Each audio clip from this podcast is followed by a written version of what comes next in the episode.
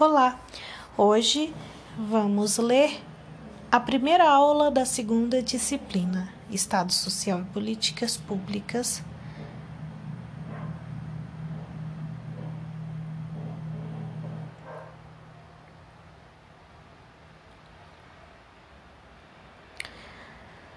Proteção social, política pública e responsabilidade estatal. Diálogo entre política pública e projetos sociais. Objetivos específicos: identificar o lugar da política pública no campo das necessidades e demandas sociais no Brasil, salientando o papel do Estado na condução desse processo. Introdução: Nesta aula, veremos que o advento do Estado moderno trouxe com ele a busca pela igualdade no meio social, mas a desigualdade social é um atributo, infelizmente, indissociável da estrutura capitalista.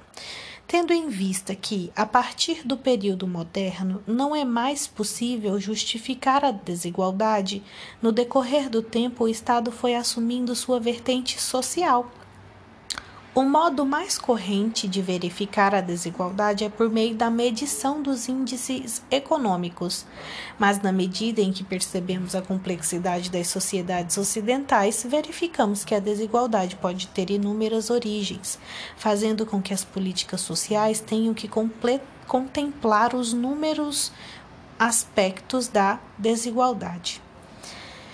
Diante dessa complexidade, cada vez mais o Estado deve atentar para a forma como implementa as políticas públicas, sob pena de manter a população necessitada sempre à sombra do Estado, sem promover sua autonomia e cidadania.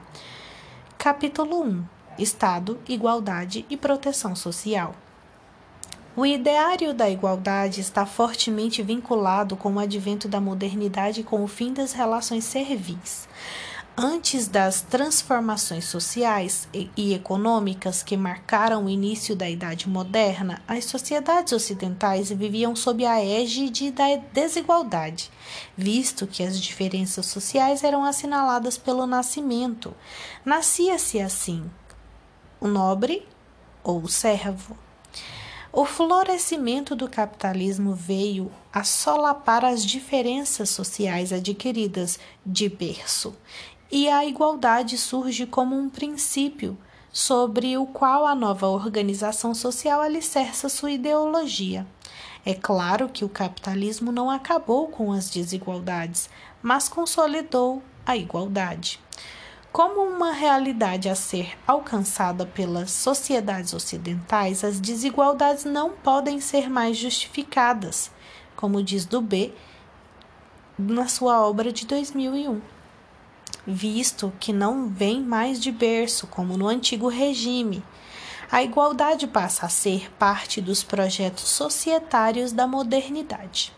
O Estado moderno, mais precisamente sua faceta de Estado-providência, que surge no confronto entre os ideais de igualdade e as desigualdades que o sistema capitalista gera, como diz Dubé em 2001, fica responsável por abolir ou enfraquecer mecanismos que provocam as desigualdades e por desenvolver abre aspas, um sistema de proteções e de direitos sociais, fecha aspas, do B 2001, página 7.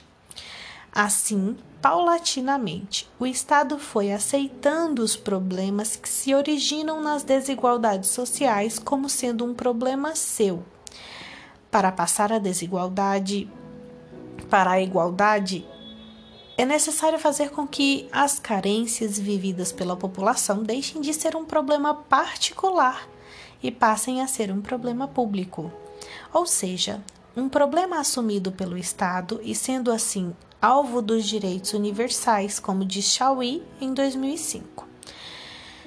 Para a autora, os privilégios de um lado e as carências de outro determinam as desigualdades sociais quando são características particulares e não gerais de uma sociedade.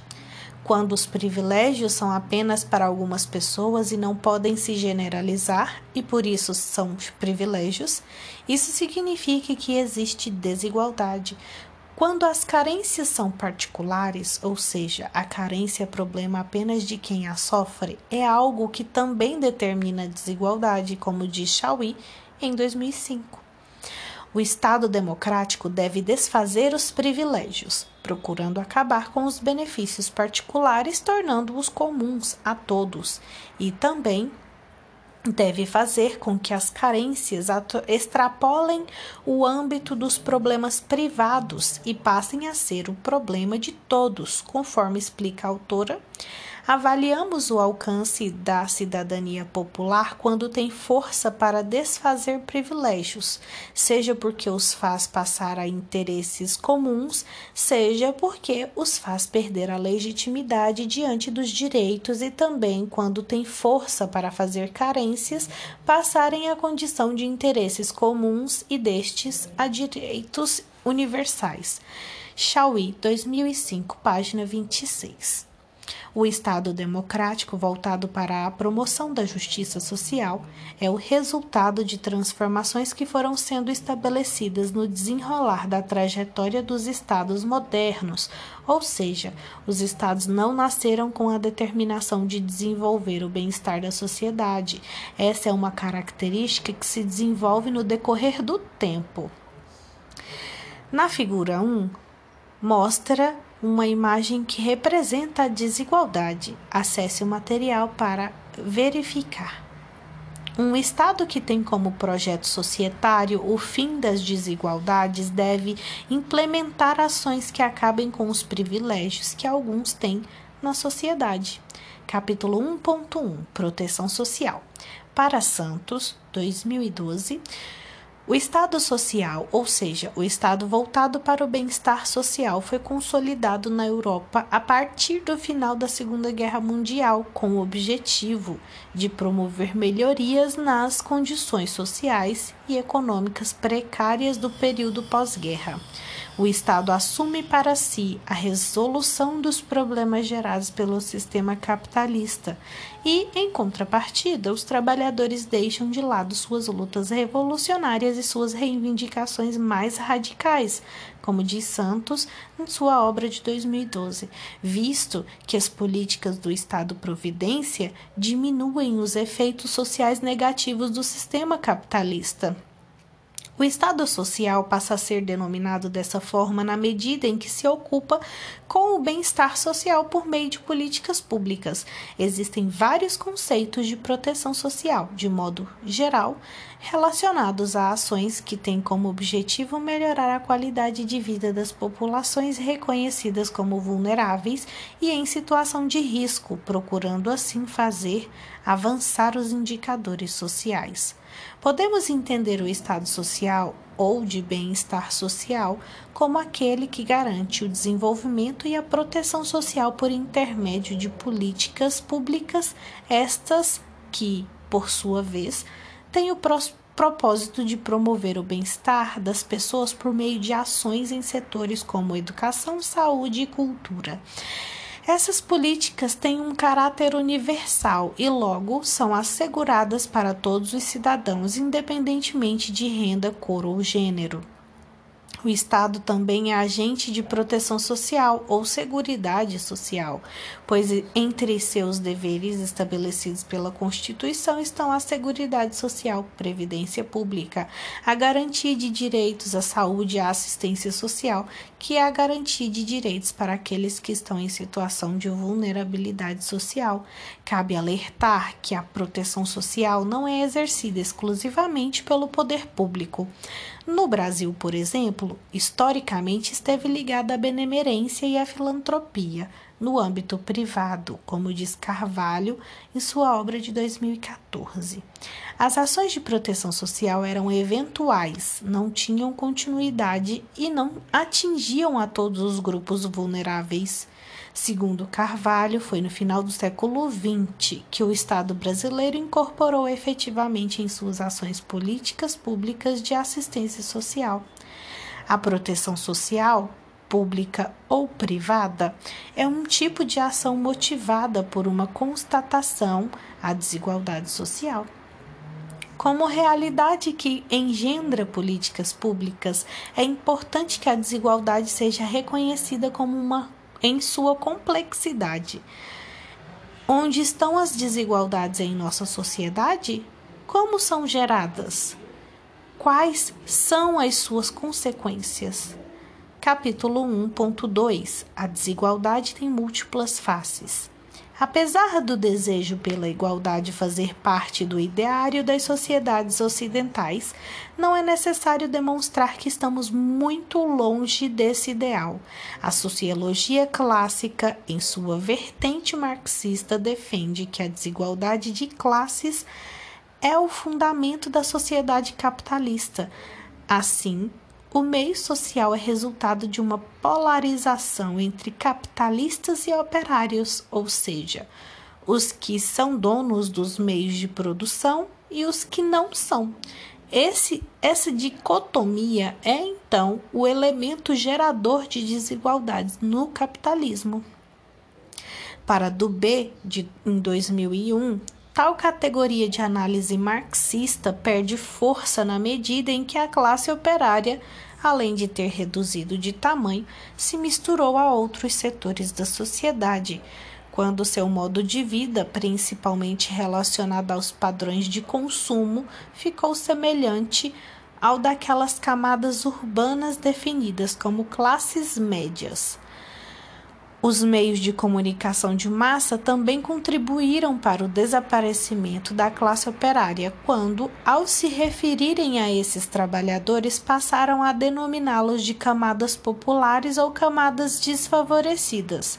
Essa forma vaga e imprecisa de denominar a classe operária como lembra do B em 2001, descaracteriza tal categoria social e a equipara a outras camadas da população com características diversas. A ideia de sociedade de consumo também acaba minando as fronteiras entre as classes sociais, pois acaba colocando em um mesmo patamar setores sociais diversos, porém que se assemelham quanto à sua inserção na sociedade de massa, em que não existem barreiras visíveis para transpor, mas sim níveis de consumo para alcançar. Lembra do B em 2001. O acesso ao consumo pode ser visto como uma democratização, ou seja, uma diminuição da desigualdade Segundo Dubé em 2001, essa visão esconde a realidade de uma sociedade que se mantém desigual. O autor dá o exemplo da massificação do acesso ao ensino na França. Houve um aumento significativo de filhos de operários que frequentam universidade. No entanto, esses alunos contrastam com os filhos das classes mais abastadas, que, quando ingressam na universidade, se preparam para integrar categorias profissionais mais valorizadas do que as carreiras escolhidas por aqueles que vêm de uma família de operários. Capítulo 1.2.1 A desigualdade pode ter uma multiplicidade de registros. Se a percepção da desigualdade a partir da divisão da sociedade em classes sociais antagônicas tem perdido sua força explicativa, a crescente complexidade social mostra outras facetas da desigualdade, conforme estabelece do B em 2001 quando escreve que há no mercado de trabalho uma multiplicação de fragmentação dos setores produtivos, a qual sedimentou o mercado de trabalho em vários níveis que são marcados por desigualdades de renda e que, por sua vez, também pode ser assinalada por desigualdades do ponto de vista do poder relativo a cada setor da economia. A desigualdade é intermeada por outros aspectos da desigualdade que acaba determinando a má distribuição de boas oportunidades no setor econômico. Desigualdade relativa à idade, as oportunidades são mal distribuídas segundo critérios relacionados à faixa etária, desigualdade relativa ao gênero. Homens e mulheres com a mesma formação têm oportunidades e remuneração diferentes. Desigualdade relativa à etnia. A origem étnica gera desigualdade, pois pode determinar que pessoas de origens étnicas diferentes tenham também chances diferentes no mercado de trabalho. Desigualdade relativa à escolaridade. O capital escolar também determina as possibilidades de ingresso no setor produtivo. A desigualdade encontrada no setor produtivo é determinada, por sua vez, por outros fatores importantes que também são fonte de desigualdade, tais como idade, sexo, etnia e formação escolar. Para Gomar, 2004, as fontes de desigualdade não estão necessariamente ligadas à produtividade, ou seja, elas podem ser geradas fora do eixo produtivo, acrescentando o que já foi evidenciado. O autor cita ainda outros aspectos que podem ser geradores de desigualdade, como o cultural, digital, familiar e relacional. Esses diversos aspectos agem juntos na construção dos sujeitos sociais, dificultando também a percepção da fonte da desigualdade, visto que ela pode ser múltipla. Assim, quando o indivíduo se acha em situação desigual aos demais e considera válido buscar proteção, garantias e direitos, qual dessas características alegará como sendo forte de discriminação? Jovem, mulher, indígena ou diplomado?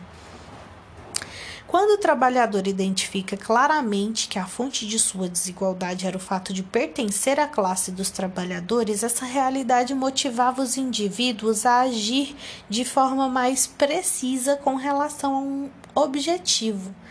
A, na atualidade, com a multiplicação dos sujeitos, essa mobilização da classe operária acaba pulverizada. Essa desigualdade multifacetada é um dos indicadores que determina o grau de complexidade relativa ao desenvolvimento de políticas sociais. Assim, é necessário que as políticas públicas reconheçam os sujeitos multifacetados que podem sofrer mais que um aspecto de desigualdade. Na figura 2, e, e mostra as múltiplas identidades dos sujeitos. Verifique o material para acessar. A proteção social é desenvolvida pelo Estado através de políticas públicas e é concretizada no território, ou seja, chega até a população por meio do trabalho social. As políticas públicas têm intencionalidades e metas para atingir no entanto, apesar da oferta dos serviços públicos ser fundamental, ofertá-los simplesmente não garante uma mudança social efetiva, no sentido de livrar da tutela do Estado aqueles que estão em uma situação de desigualdade, pobreza e exclusão. Então, o que fazer? Para Carvalho, em 2014, é necessário que se faça uma mediação entre as políticas públicas e a população que demanda por esses serviços. Essa mediação deve ser feita por meio do trabalho social, no sentido de aplicar os recursos disponibilizados pelas políticas públicas da melhor forma possível com vista a alcançar as metas que foram previamente traçadas pelos gestores do Estado. Ou seja, a eficácia da política pública é o resultado de uma boa interação entre a ação do Estado social e seus cidadãos. É importante que você tenha bem claro o que são políticas públicas. Elas se referem a um conjunto de ações e deliberações realizadas pelo Estado que tem como objetivo promover a igualdade e o bem-estar social são o resultado da interação entre os gestores públicos e a sociedade civil organizada, que de diversas formas articulam-se para vocalizar as demandas que são o foco das políticas públicas. Essas demandas, por sua vez, são selecionadas pelo gestor público, que então elabora as políticas através das quais o Estado age no sentido de favorecer aqueles que necessitam fonte de Lopes e Amaral, de 2008. Figura 3. O Estado na promoção do bem-estar social. Acesse o material para visualizar. Capítulo 2. Políticas públicas, diálogo e autonomia. Enfrentar as desigualdades é um grande desafio para os estados, pois a desigualdade é um problema endêmico do capitalismo, se visto de forma global. Segundo Carvalho, de 2014, o índice de desenvolvimento humano não cresce na mesma medida do crescimento econômico, e ainda no mapeamento das desigualdades sociais, quando em algum lugar se consegue diminuir a desigualdade, em outro ela aumenta. O capitalismo globalizado, produtor de muita riqueza, não fez diminuir a desigualdade social, pelo contrário, aumentou a concentração de renda e riqueza e distribuiu a pobreza em que pese os avanços vivenciados pelo Brasil e por nossa região em termos de redução de pobreza extrema e das desigualdades de renda, vivemos uma hegemonia planetária do capitalismo que, movido por uma acumulação sem fim, engendra destituição também sem fim. Nos últimos 40 anos, o crescimento econômico não se desdobra necessariamente em desenvolvimento humano trecho retirado da obra de Carvalho de 2014, página 26. Índice de o índice de desenvolvimento humano parte do princípio de que a qualidade de vida de uma população não deve ser medida apenas por indicadores econômicos como o produto interno bruto, mas depende também de outros fatores importantes, tais como saúde e educação. O IDH das populações começou a ser medido a partir de 1993 e leva em conta três fatores: educação, tempo em que a população fica em média ocupada com os estudos, longevidade, relativa à expectativa de vida da população e produto interno bruto per capita. Os indicadores vão de 0 a 1, quanto mais próximo a zero significa um IDH baixo visto que o número 1 significa o nível máximo do desenvolvimento humano. A partir de 2010, sua metodologia sofreu algumas transformações, incorporadas em novos pilares: saúde, educação e renda. Para conhecer mais sobre o IDH, acesse os links disponíveis na Mediateca. Além de a desigualdade ser uma característica que faz parte da dinâmica capitalista, a forma como ela se apresenta fragmentada e multifacetada demonstra um crescente desafio a ser enfrentado pelos Estados. Nesse sentido, é importante considerar que a desigualdade é hoje compreendida como um mosaico cada vez mais diverso e como um repertório infinito de situações de destituição de direitos sociais, políticos e culturais, retirado da obra de Carvalho de 2014, página 26. Essa nova forma da desigualdade faz com que o indivíduo não associe sua condição de carência como sendo determinada por um sistema social injusto, mas culpa a si mesmo pela sua situação. A aceitação da culpa acarreta em indivíduos que têm dificuldades em formular suas reivindicações ao Estado. Figura 4: Capitalismo e desigualdade. Acesse o material para visualizar. O capitalismo gera pobreza e desigualdade social, devido à complexidade que envolve o entendimento das demandas sociais para a promoção da igualdade por parte do Estado. A formulação de políticas públicas que atendem de forma efetiva as necessidades dessa população é cada vez mais um grande desafio para os gestores públicos. Carvalho, de 2014, considera, nesse caso, que as políticas públicas também podem promover autonomia e a autodeterminação das comunidades às quais as políticas são dirigidas, além do objetivo de atender às suas necessidades. Dentro dessa perspectiva, é necessário entender que a ação pública deve redefinir seu papel, ao invés de apenas proteger uma população despolitizada, sem voz para falar de suas necessidades e sem expediente, como cita Carvalho de 2014, deve transformar o campo de ação aberto pelas políticas públicas em um ambiente que propicie o diálogo entre o Estado e os cidadãos. A ação do Estado deve levar em conta a necessidade de uma troca de conhecimentos entre o cidadão, em que ele possa falar por si mesmo sobre suas necessidades e seus projetos e também possa demonstrar que é capaz de elaborar meios de superar suas dificuldades. Quando a população consegue formar uma rede de parcerias, família, instituições religiosas, entidades de classe, entre outras, isso permite que circule nesse meio o expediente necessário para a resolução de problemas. Cabe ao Estado reconhecer esse processo e fomentá-lo por meios das políticas públicas. Vimos nessa aula que a formação do Estado moderno está fortemente vinculada ao ideal da igualdade, apesar de que no sistema capitalista estabelece-se que durante esse período é perpetuada a desigualdade que no capitalismo faz parte de sua estrutura. Por isso, o Estado acaba tomando para si as consequências dessa desigualdade, implementando políticas públicas destinadas à redução da desigualdade.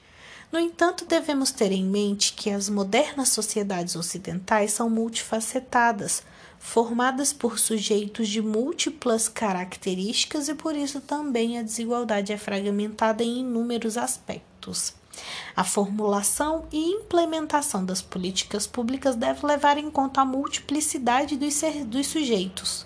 Diante dessa realidade, para garantir os melhores efeitos das políticas públicas, é importante que as ações do Estado sejam consubstanciadas em um espaço de diálogo entre o poder público e a população assistida, assegurando dessa forma o surgimento de virtudes, a possibilidade de autonomia e o fortalecimento da cidadania. Termina aqui a primeira aula da segunda disciplina. Eu sou sua colega Julie Santana e te vejo na próxima aula.